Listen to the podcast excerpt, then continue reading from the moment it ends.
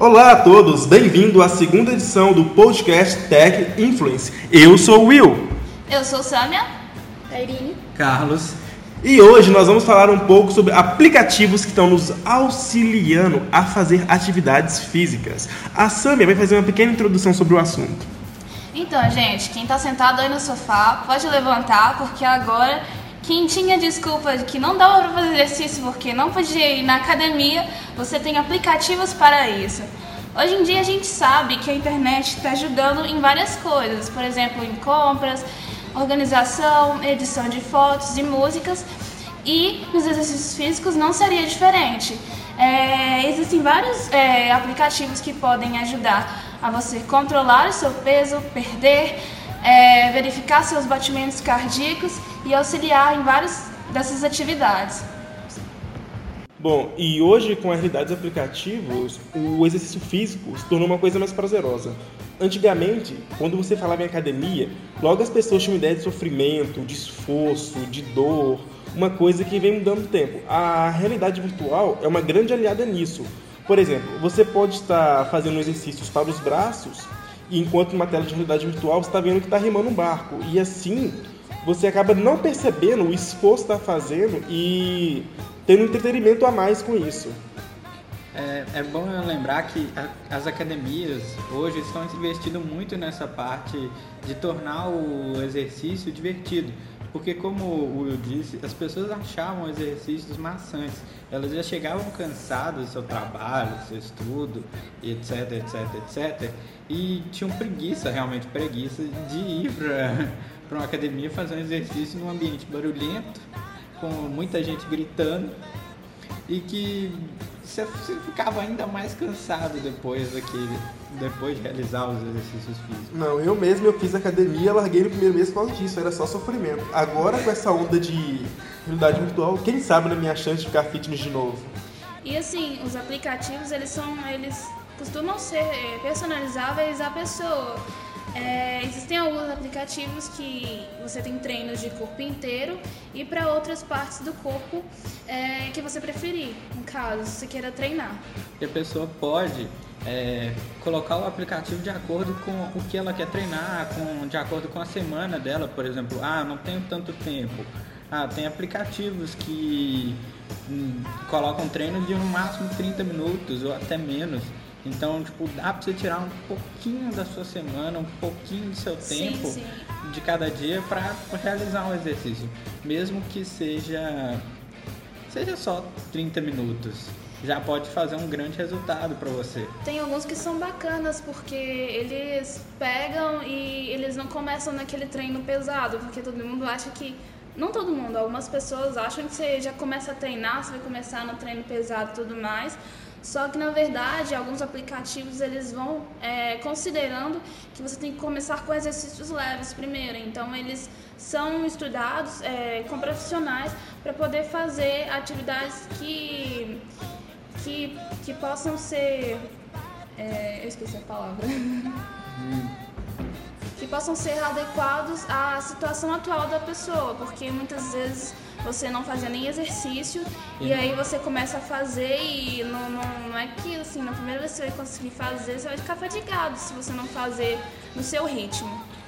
E uma coisa interessante também, que hoje a tecnologia e os aplicativos está cada vez num preço mais acessível, então não tem desculpa para ninguém fugir da academia.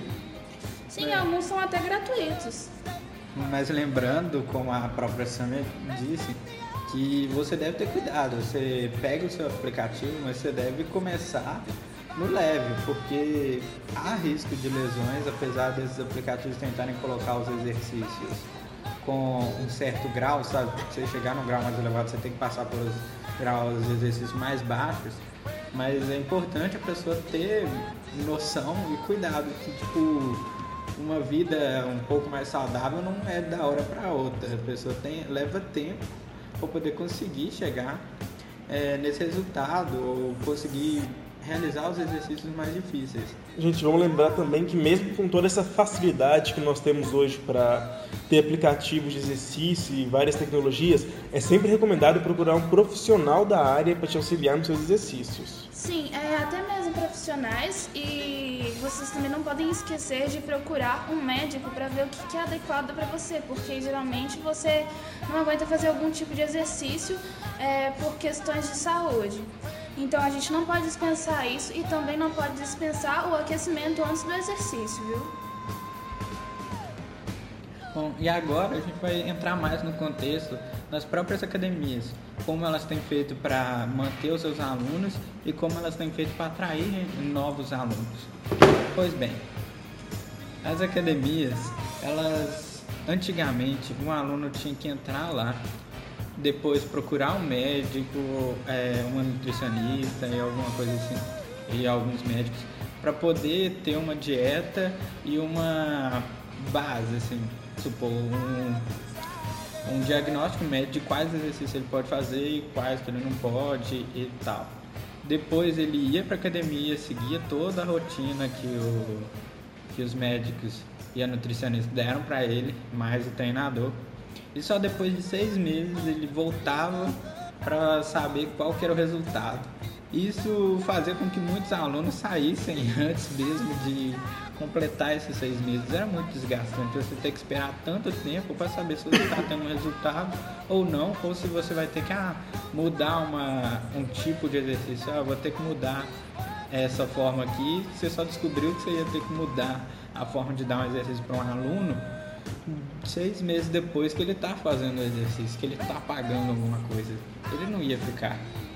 Então, as academias passaram a investir em tecnologia para poder atrair os alunos e poder manter eles. Como assim? Há aplicativos que vão e aplicativos que vão medir, por exemplo, o seu desenvolvimento com o tempo. Então, com, então os treinadores eles podem verificar, olha, o aluno está tendo um desenvolvimento bom, esse exercício já não vai adiantar mais para ele, eu posso passar ele para um novo, um grau de dificuldade maior.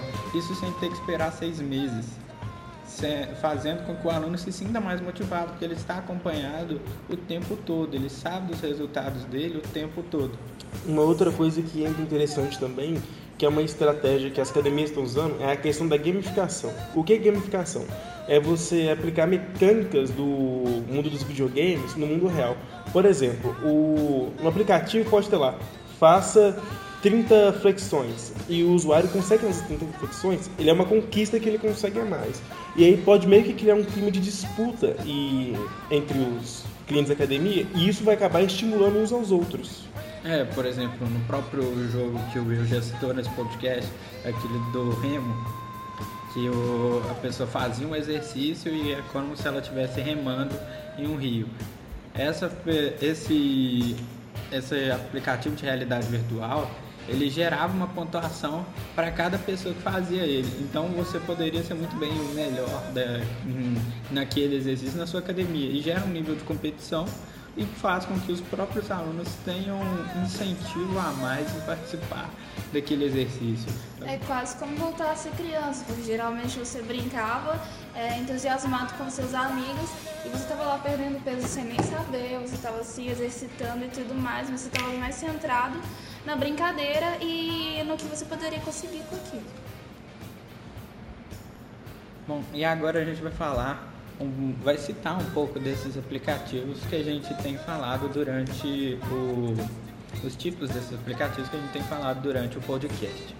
Eu vou começar falando do contador de calorias, que são aplicativos que usam a informação do seu treino, como distância e velocidade, para estimar a queima de calorias que você teve durante esse exercício, o que é ótimo para quem quer perder peso.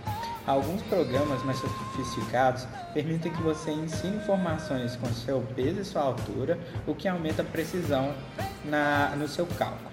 De qualquer forma, há vários desses tipos de, aplicativos e o resultado que apresentam variam bastante.